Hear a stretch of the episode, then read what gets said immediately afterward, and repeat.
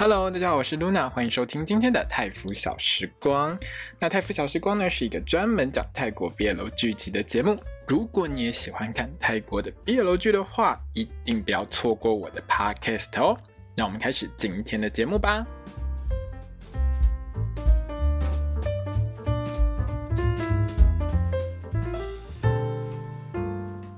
大家好，我是 Luna，欢迎收听今天的泰腐小时光。那我们今天呢，要来特别聊到的一个主题呢，就是我之前呢在嗯前几集的节目当中，我有聊到，就是如果大家有想要听跟营业有关系的事情，可以跟我说。对，那就有网友跟我说，哎，想要听，那想要听的话，我就今天来聊一下。那因为今天呢，我会谈到的大概其实大部分都是只有泰国的 BL 剧圈的一个营业文化，还有会聊到说就是。是为什么别的国家其实不是这么容易去复制这件事情？那因为呢，会跟会一直探讨这个问题的。原因就是因为这个问题其实已经蛮多年，哎，其实这也不能说是一个问题，就是这个文化的形成啊，哈，它已经是一个很长的时间，所以很多东西是我印象中以前好几年前啊发生过的事情。那我尽量去查资料核实，就是我的印象，因为有时候人真的会记错，我也老了，好吗？那如果我有记错的话，其实大家可以指正我一下哦。那另外就是说呢，我今天会提到很多泰国。BL 剧明星的名字，那大家可能哦只会听，以前都会只会听到我说的他的小名，好，比如说像 Bright，比如说 Win。那像我今天的话啊，在我节目当中，我就会小名加本名，因为有很多人的小名都长一模一样嘛，对不对？那我今天呢就会一起讲本名，比如说 Win 呢，就是 Bright Win 的那个 Win 呢，我就会叫他 Win Meta Win。好，那可是我的泰语发音不是很 OK 啦，哈，我的泰文发音反正不是那么的标准，那所以大家就原谅我一下，如果我念错的话，哎，记得跟我说一下。那我们现在讲一下什么叫做营业文化，哈，它来源是什么？营业这件事情，哈，定义上面来说，就是现在的 BL 剧的演员在社群媒体，比如说推特、IG、抖音，哈，或者在实体的一些活动或是宣传上面的时候，两个人会特别做出比较亲密的举动，像是玩对方的下巴，哈，摸一下头发，说一说悄悄话，哈，手。牵手啊，一起比爱心啊，好，而且脸还要贴很近这一种，好，或者是接吻啊、抱抱啊，甚至于现在很流行互殴啊，这些东西呢，所有的一切会让 BL 圈粉丝惊声尖叫、震破天际的各种行为，好，都叫做营业。那这个词其实我印象中它的成立跟出现是来自于中国，实质上面来说。用一个简单一点的方式去翻译它的话，解释它的话，它其实就是粉丝服务的意思。就是说，粉丝喜欢看什么，我们就做什么，哈，就叫粉丝服务。不过我没有特别研究说从最早最早从哪里讲出来的，因为这个不可考了，早就不可考了，哈。但是无论如何，我们现在开始就要往回头看，回头看到哪个年代呢？哦，我们现在是二零二三，对不对？我们回头看到七年前、七八年前，哦，二零一六那个年代，你还有印象吗？二零一六年那个年代呢，几乎大家都还在追韩剧跟韩团。团。我还记得二零一六年那个时候，其实韩剧真的超流行，而且韩团也很流行。现在还是，现在一直都是哦。在那个年代的时候呢，中国其实是最大宗的泰国 BL 剧的受众市场，也没有什么其他的原因啊。反正中国人多嘛，那他的腐女比较多，就是不争的事实。而且我记得那个时候最有印象的就是像天府泰剧这种，当年最早最早在做泰剧的字幕组。他们是最早把这些东西带进去中国的几个字幕组之一，当然可能也有一些比天府更早，但是天府是最有名的。我我想跟我不能说跟我同年龄，就是说过去几年有在看泰剧的朋友们，其实应该对天府泰剧非常有印象。那在二零一六那个年代，其实串流并不流行，好，什么 Netflix 啊，那个都还不流行，甚至于连 YouTube 都还是属于正要起飞的时候。那泰国 BL 剧的产量在那个年代其实也不是太多，主题也比较偏向同志向。比较不是那么偏我们现在看到的这种重口味 BL 向，这是不太一样的东西。那在二零一六年那个年代呢？我目前想得起来 哈，七八年前最知名的 CP 组合哈，大概就是 Ompawa 跟 Toy City w a 这一对，还有另外一对就是我们比较后面大家比较熟一点，就是一年生的 Sintop Rachaya 跟 Christ Pelawat 他们两个人。那他们这两组其实当时都还蛮有名的。不过如果你有印象的话，就是 ompa 跟 Toy Setiwa 他们这一对就 后来就发生很多事情了哈。如果你想知道这个八卦，上网去查哈，去查那个爱。爱来了，别错过 这部戏，你就会知道当年发生什么事情。那不是今天重点，我就不多提。那当时其实算是很早期、很早期的营业形态，七八年前也没有什么营业不营业的。我在猜，当时可能就是明星出来之后。后两个人有一些互动，观众就超开心，就啊。那这些明星当然就觉得说，哦，既然粉丝这么开心，哈，这么热情，哈，还会送礼物给我们，那我们就继续站在一起好了。我觉得这大概就是很早期营业的一个雏形啦。那当然有一些朋友们是说，哎，这些东西的来源可能是来自于日本或者是韩国这些男团。其实男团当中，嗯，两个男生之间其实多多少少本来就会有一些互动，那粉丝就会尖叫。其实这也是一个来源，因为大家知道说，诶，女粉好，女生就是喜欢看到两个男生、两个帅哥有互动，好，摸摸你啊，摸摸我啊，哦，大家就啊。哦，这个其实大家应该都知道嘛，哈，像我小时候，嗯，呃，不能说我小时候，以前哈，我也看看日本男团的时候，也是两个人有互动的时候，我就还蛮开心的哦。好，那我们回到泰国的部分，泰国其实是一个 CP 文化算是根深蒂固的国家。所谓的 CP 文化，现在台湾这几年才流行起所谓的 CP 文化，以前才不会讲什么什么 CP 有没有？现在常常电视上都在讲什么什么 CP，这东西其实是算是从中国。呃，跑来台湾的，因为这种所谓的 CP 文化的称呼法，其实台湾的媒体，我觉得很大一部分是跟中国学的。但是泰国其实是一个 CP 文化根深蒂固的国家，它是很长久，可能我相信比中国还久很多。因为他们一般的男女爱情戏八点档的这种爱情戏啊，其实男女主角一边演戏一边一起一边一起宣传，变成很受欢迎的这种荧幕情侣的一个情况，基本上过去十年二十年在泰国常常都有。其实。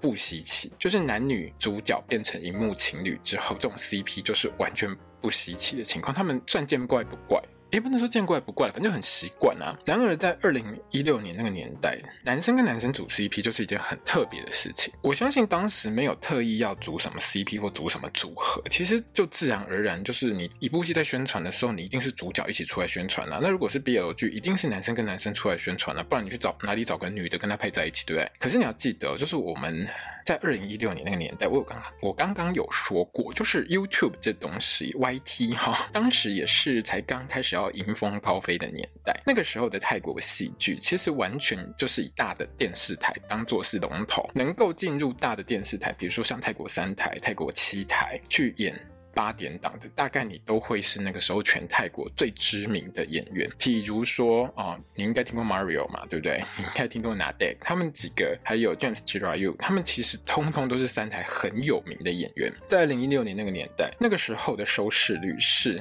现在我们二零二三年这个年代的很多倍，像现在哈，泰国的三台，如果不是比较。没有那么热度高的戏，就是比较一般般哈，大家观众看了可能就哦还好还好的这种戏的话，收视率大概在三台都是二，好，那在七台的话呢，大概都是三，好，可是问题是呢，呃，在二零一六年那个年代呢，三台所推出的很知名的戏，比如说我记得那个时候三面娜迦好像十七趴吧。好像百分之十七，然后天生一对哈，不是什么，因为我们天生一对，就是 Love Destiny 这个五月一号，哎，对，已经在台湾公司有播那一部天生一对，在泰国呢，我记得也是好像近二十趴的收视率，反正都是很高。但是现在呢，大概只剩当下 当初这种热播剧的十分之一。就算现在二零二三年三台的热播剧大概就是四到五，已经是很高很高很高了。那 BL 剧在二零一六年那个时候呢，其实我觉得多半是晨曦早年从《暹罗之恋》或是所谓《爱在暹罗》这部戏，就是 Mario 所主演的那一部电影以来的同志戏剧风。同一年还有 GNN 二十五，就 GNN TV 这边推出的《SOTUS》，就是一年生这部戏，它就。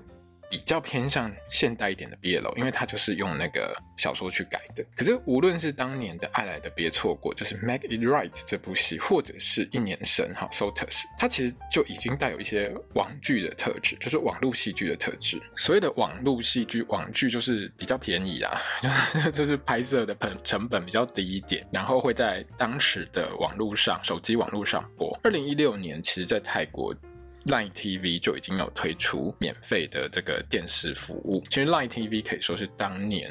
泰国 BL 剧可以大走红起来一个重要的推手，可是很可惜的是后来泰国 Line TV 就营运不良就倒闭了。台湾的 Line TV 这些都还在啦。哦，那为什么我要提这个呢？因为其实当初就是像我刚才说的，也没有什么营业不营业，做这些戏其实坦白说都是实验性质。做这几部戏的电视台其实都算小电视台，那他们呢找的都是刚出道的一些小朋友来演戏。那如果说哎这部戏红了，好这种主题 BL 这种主题当年也不是很流行，好当。当年二零一六年很流行的就是泰国那种狗血剧啊，比较像是言那个言情小说哎、去改成的这种戏。那 BL 剧这种实验性比较高的戏呢，坦白说，在当年那个年代，就是红了就赚到嘛，啊不红也、没差，我就当做练兵。反正这些小朋友都是刚进我公司，刚进我们小电视台里面当演员的，那我们就让他演吧。那也因为这两部，好像我刚才说的《爱来了别错过》就是《Make It Right》，还有《SOTUS》一年生这两部戏，其实都红了。那主角的 CP 当然就出来要面见一下粉丝嘛。可是坦白说啦，我觉得这样子的模式，其实营业的文化的确立是要到唐 type，就是与爱同居的时候才算是确立营业这件事情。因为在与爱同居之前，所有的操作上还有经营上，我觉得这些电视台这些公司其实还是把 BL 剧的演员当成是一般的演员在经营。可是背后的老板跟明星。我觉得在那个时候，他们也嗅到一些不太一样的气氛跟感觉。在二零一九年第四季推出了《唐 type 与爱同居》这部戏之后，这部戏除了戏大红之外，两位男主角 Muse Pasi 跟 Golf Kanawa 呢也受到极大的欢迎。那那个时候，其实他们两个。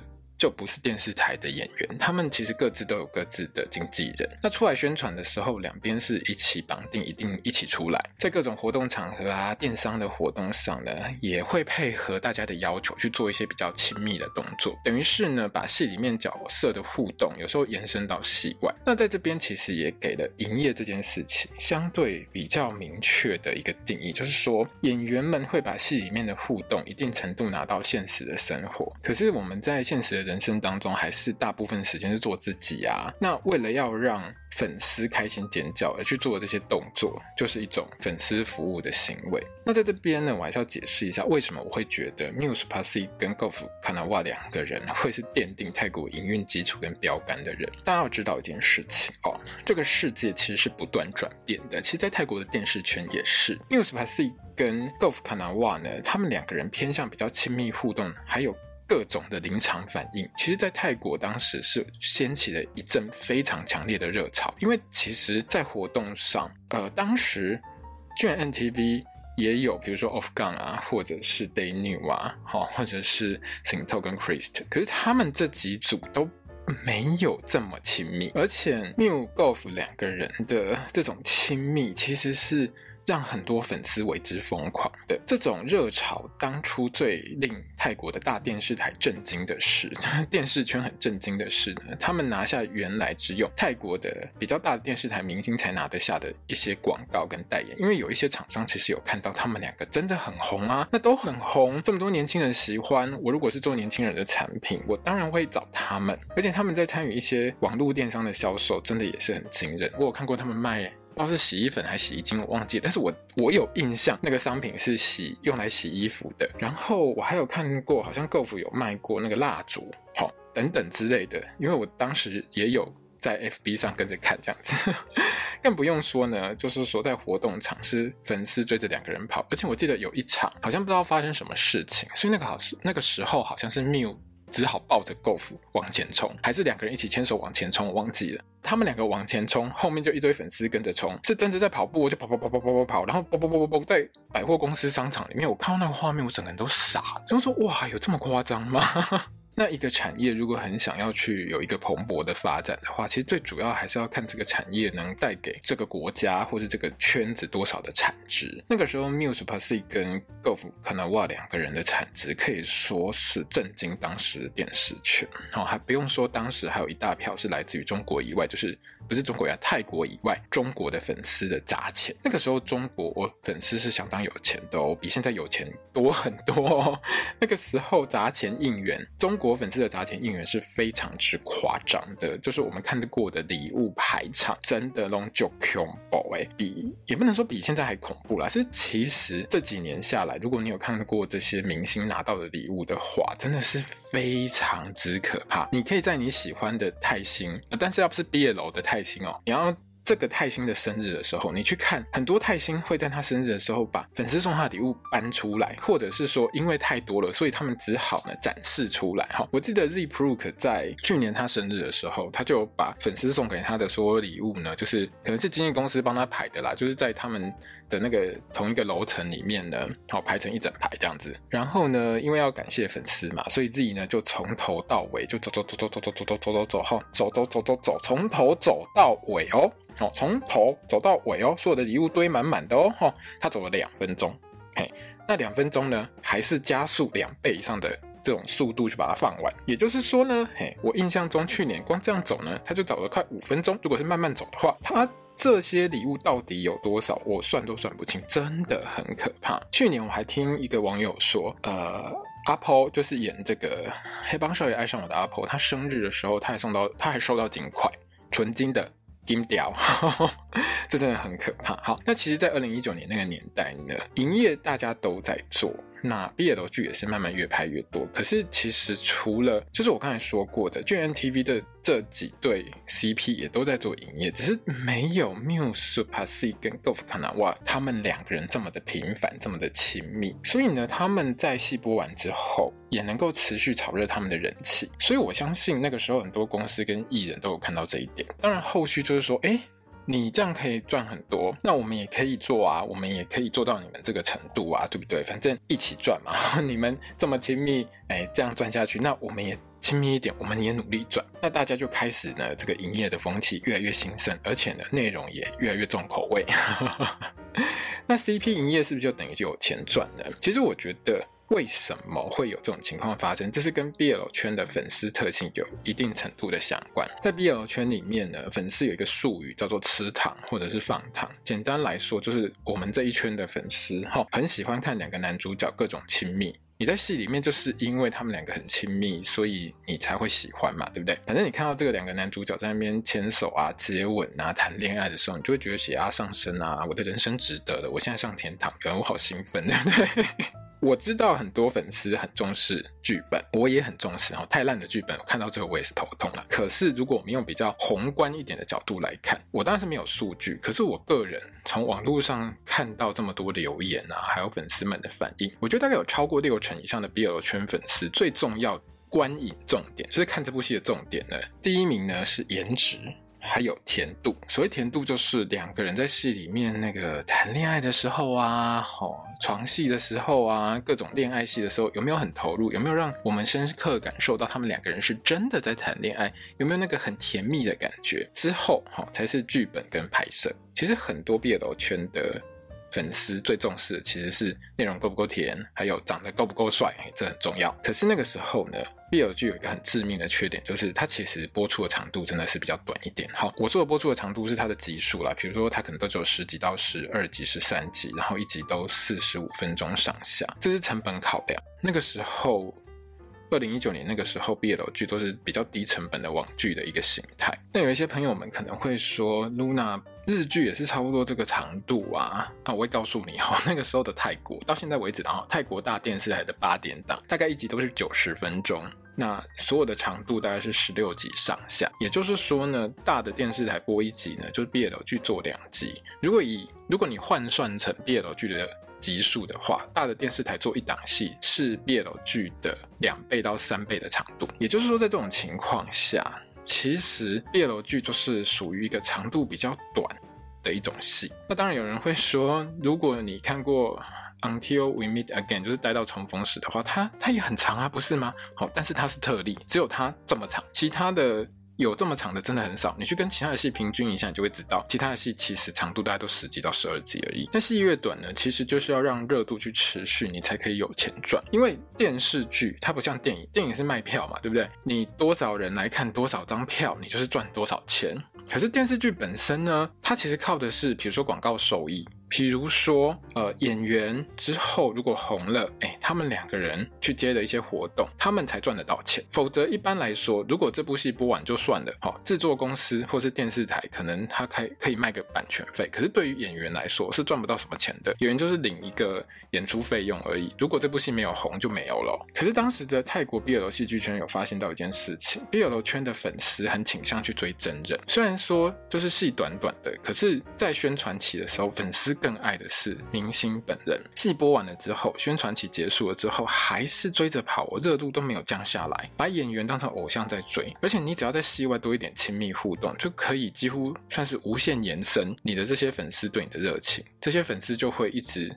把眼睛放在你身上。最经典的例子是什么戏呢？如果你有看过《End of Love》学长的爱情攻心计这部片，这部片里面最红的呢，其实是中间爱情力学那一段。这个集数只有四集，就是沃瓦纳拉跟印阿南他们两个人呢所主演的这个爱情力学。当然后面哈，去年对去年呢，VTV 有帮他们拍一个长版的，但是短版的部分只有四集而已，它就聚集了超高的人气。印沃的组合从那个时候播出之后，一路活动接不完到现在，一路红到现在都没有停，靠的其实也是硬卧在戏外的营业去把粉丝给 hold 住。那为什么营业会等于大赚钱呢？其实这跟商业价值有很大的关系。在当年那个年代，其实这些毕业楼的明星都是年轻人，我说过他们都是，比如说学生，好，可能都还在念大学，或是刚念完高中。他们其实比起大电视台的大明星都便宜超多，秀啦。金价就秀，出场费比较低，好，很低，而且还会有一堆粉丝呢来帮忙造势热场子，更不用说他们当初呢参与电商销售时的业绩有多夸张就好，粉丝都是狂买。那各位朋友，如果你是厂商，好，如果你是干爹，我问你，这种秀个短袜的演员，你要不要用？当然要用啊！对厂商来说，低成本高报酬，我干嘛不要？那这些 BL 剧的艺人呢？其实当年也觉得说啊，我们就薄利多销啊，反正有活动来，能接就接，能赚就赚，我干嘛不赚？我有什么好？我有什么理由好说不赚？钱都捧到你面前来了，对不对？而且在这些活动的场子上呢，其实两个人只要像戏里面一样，稍微抱一下哈，玩一下游戏，对不对？一起比个爱心，说个悄悄话，唱个歌，牵个小手。台下所有粉丝就呀，吼叫到上台上的这个演员都快站不住脚。不管是厂商或是艺人，其实都能够赚到想要的东西。我还记得当初我看那个 On Fluke 的时候，他们有参加一场活动的直播。那个直播我打开的时候，那个尖叫声是强到我直接把喇叭关静音，超级恐怖，而且再也不敢打开。只要一打开就是啊。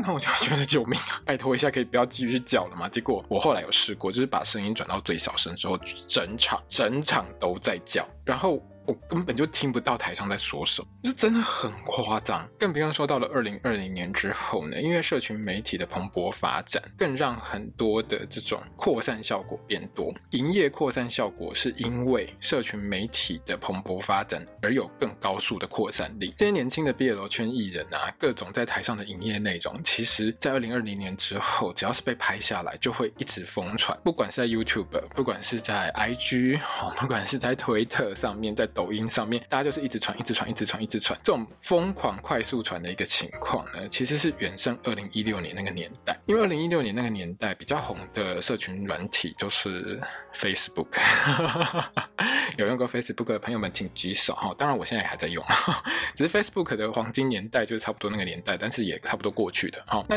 后来。我们看到的，比如说推特、IG、TikTok，好这些东西，好抖音这种东西叠加出来的效果，让很多厂商觉得说，哎，这根本就金矿啊，对不对？那当时那个年代，从二零一六到二零一九那一段时间，其实 GMMTV 在 SOTUS 只是一年生吃到甜头之后，他其实就把手中的一些一些男女爱情戏里面的 BL 支线拿来再利用，哈，比如说像 Off Gun 或 Day New，哈，其实都是原来都只是某一些呃一般爱情剧的支线，但是呢，GMMTV 它本身就有一个很厚实的集集团资源，因为它是 GMM Grammy 这个大集团底下的一间公司，所以它有很好的一个资源。好，如果你不知道什么是歌莱美，不知道什么是 GMM Grammy 的话，你可以上网查一下，这是泰国最大的娱乐公司。所以呢，G&M TV 呢就让它底下，比如说像 Syntocrist 或是 Off Gun 或是 Day New。好，这三组的 BL CP 去做一些综艺，让他们的这个人气呢可以巩固住。当然，他们的声势也是一直扶摇直上。到现在为止，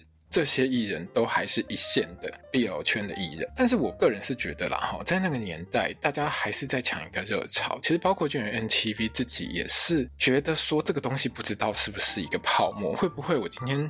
做没多久，然后泡沫破了，哎，就不好赚，就没办法赚了。还是说，哎，它其实是可以往后慢慢做下去，可以一直赚钱。其实那个时候大家都不知道，连连 GMMTV 都不清楚，但是他们知道一件事，就是说这个东西正在越来越。火红越来越火热，越来越多人喜欢。那演艺圈这个部分，就是全世界演艺圈都一样。好，有些东西正在红的时候，你就做它，就赚；等到不能赚，就不要做就好。好，当时大家也就是这种态度。所以呢，那个时候大家就开始慢慢越做越多。那当营业行为成为标准配备，还有 BL 行销成为主流的这个年代是什么年代呢？就是从二零二零年下半年开始。二零二零年下半年可以说是一个很重要的分水岭哦。为什么会这么说呢？因为在二零二零年下半年，很多东西其实它。有一次发酵的一个情况，那这些东西一次发酵之后，它其实就让泰国的戏剧圈去确定一件事情，就是说 BL 的热潮它不是泡沫，它是一个可以持续经营的产业。你还记得二零二零年发生过什么事吗？我们来提醒大家一下哦，在二零二零年的二月，GMMTV 推出了 Together，因为我们天生一对这一部大红的韩剧。二零二零年四月爆发中泰网络大战，还有。二零二零年那个时候，COVID-19 的疫情其实是超速传播到全世界，让全世界很多地方有封城跟整体停顿的一个状况。这几件事情看起来是独立的，可是其实基本上是交互错综一起发生的事情。那这些事情发生之后，其实让整个泰国的 BL 戏剧圈发现了一些人生的新希望。我一开始提到过，泰国的戏剧圈和 BL 剧其实最大宗的粉丝是泰国本地。和中国的粉丝，可是，在二零二零年四月的中泰大战之后，他连带造成的《Together》这部戏的男主角 Bright Bachirawi 呢，被中国粉丝给封杀。这对于当时《Together》。因为我们天生一对这部戏来说，可以说是一个重伤。可是 Together 在 Line TV 就在泰国 Line TV 上呢，是超受欢迎的。那个时候点阅率破了一亿，点阅数字破一亿。因为 Line TV 那个时候在东南亚基本上是都可以看到，光是东南亚的点阅就破一亿。东南亚是包括比如说新加坡、马来西亚、印尼哈。应该有包括印尼啦，我记得它服务范围也有，然后越南啊、辽国啊、缅甸那个地方全全部通通都有。好，我印象中是是这样子啦。哦，反正东南亚的 Line T 在泰国 Line TV 在自己的国家，我记得都看得到，而且之后呢还登上 Netflix。也就是说呢，《Together》这部戏被中国的字幕组 跟中国人封杀之后呢，它就转向全世界。再加上 COVID-19 的疫情超速传播之后，那个时候串流平台非常风行，非常兴盛。如果你有印象的话，其实二零二零年一直到二零二一年那一段时间，哈，那一两年，Netflix 是当初美国股市的尖牙股之一哦，就是涨势惊人的好股票。如果你有买的话，其实你应该都赚到很多哈。很可惜，我当年没买，现在有点难过。Together，因为我们天生一对这部戏呢，它成了 GNN TV 旗下最红的戏剧，到现在为止，它都一直还是 GNN TV 旗下最红的 BL 剧，而且是所有的戏当中，基本上这部应该是最红的那一部。因为这部戏呢，其实它连带让 Bright。Bachirawi 跟这个 Win Methawin 两个人呢，一路到日后呢，其实登上了泰国明星在当时比较少见的世界级地位。泰国 BL 圈发现了一件很重要的事情，就是做 BL 剧的重点不是戏会不会赚，是人呢更能够赚钱。当时啦，其实这部戏红的时候，我那个时候就有在追嘛。那 Bright Bachirawi 跟 Win Methawin 两个人的营业基本上就比较平淡，他他们就是比较像一般的兄弟这样子哈。可是当时只要一点点的小动作，两个人有多。一点小互动，粉丝就会自己脑补，然后疯狂热传。当时有一堆粉丝觉得他们两个是真的在一起啊。好啦，那当时这种情况呢，其实也是就是宣告一件事情，就是说营业这件事呢，可以不用很亲密，但是有互动是很重要的事情。另外就是 COVID-19 的疫情呢，它在二零二零年那个时代是超速传播嘛，哦，大家应该记忆犹新。其实对泰国电视圈有重伤害。什么叫重伤害呢？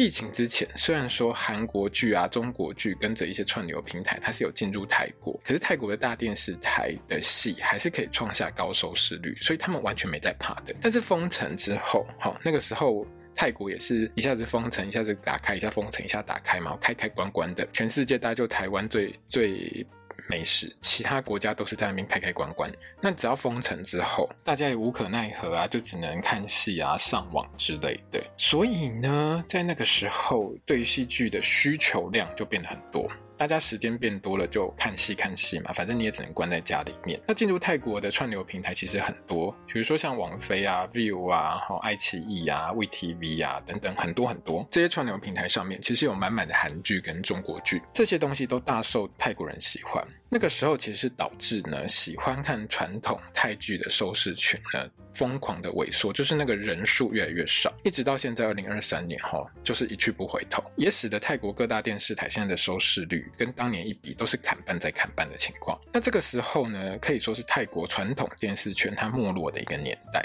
但是 BL 戏剧圈呢，可以说是一枝独秀，它靠的不是。好，我现在说实在话，它就不是靠 BL 剧的内容跟品质啦，说穿就是靠戏播出后大家的营业持续吸粉。为什么呢？我们回到当年，当年就是低成本哈，找新人演。你知道当时一部韩剧砸多少钱吗？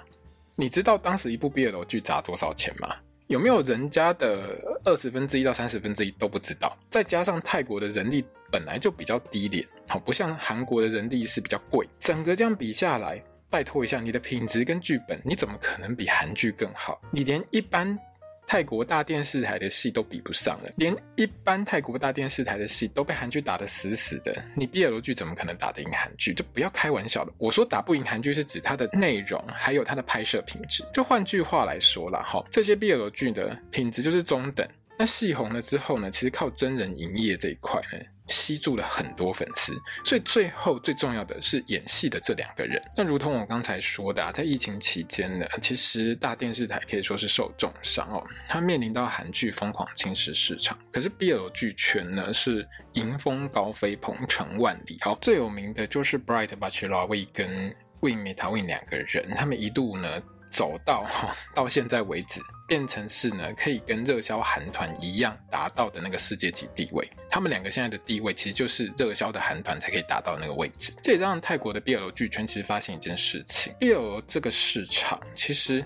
它是很大的，而且它不是泡沫，可以学韩国的模式去行销全球。那除了上面这几个因素之外呢，中国政府呢，其实到二零二零年之后，我我忘记是二零二零还是二零二一，反正在那个几个年间，中国政府其实。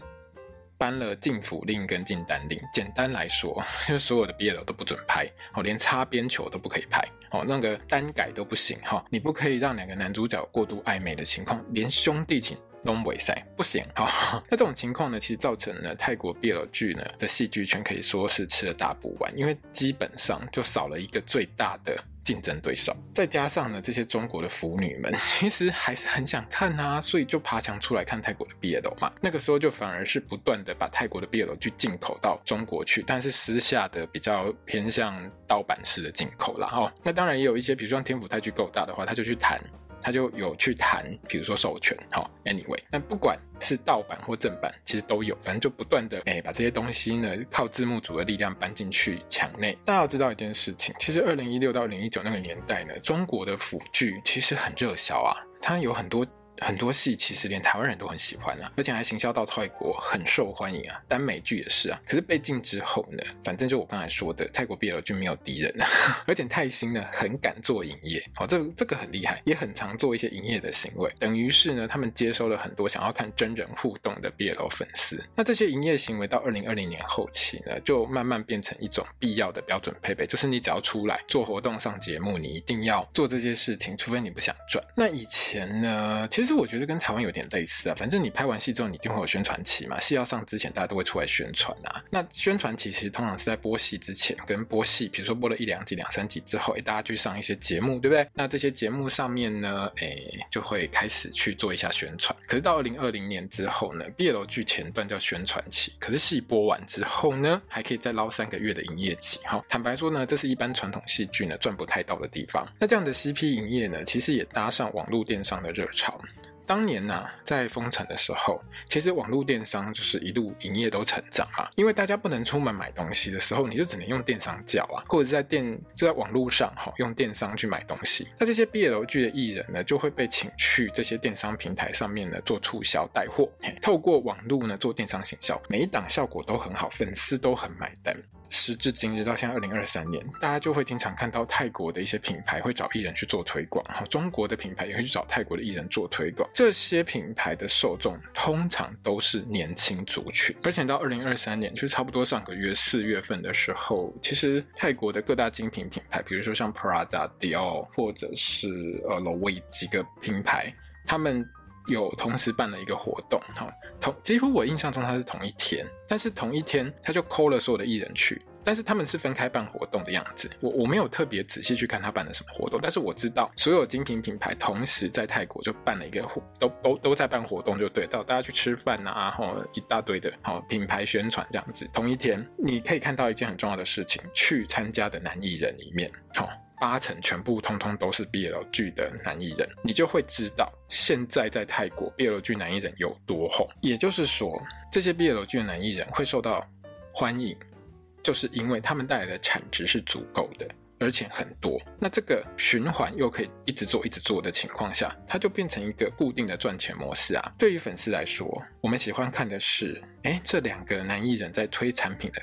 过程当中有各种的互动。到二零二三年的现在，我回想起之前 Muse、Passy 跟这个 Golf Kanawa 两个人的亲密程度，其实到现在几乎还是无人能及，真的没有什么艺人可以做到他们当年那个情况。所以他们当年做出来的产值，他们做出来的营业。